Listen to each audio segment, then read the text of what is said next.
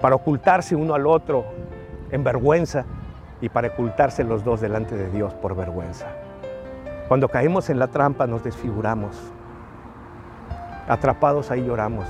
Con ellos cayó toda la humanidad y hoy nos preguntamos por qué somos malos. ¿Dónde está Dios? ¿O por qué Dios es cruel? Me dicen algunos. Estamos al designio de la suerte, al designio de a ver qué nos pasa. Dios no existe, dicen algunos. ¿Y por qué culpar a Dios de algo que nosotros hicimos? Tú y yo fuimos a la trampa, estamos en ese agujero. No necesitamos culpar a nadie ni, ni decirle a Dios que Él es la razón de todas las cosas, en ninguna manera.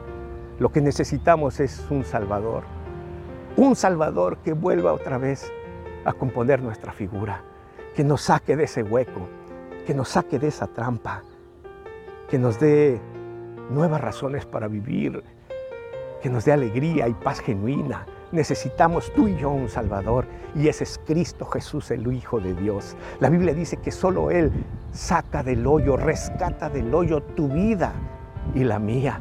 Necesitamos conocer a Dios recibir a su Hijo Jesucristo y su amor por nosotros. Es la única manera de salir de las trampas. Te dije en el programa cómo evitarlas y cómo salir. Solo Jesucristo puede sacarnos.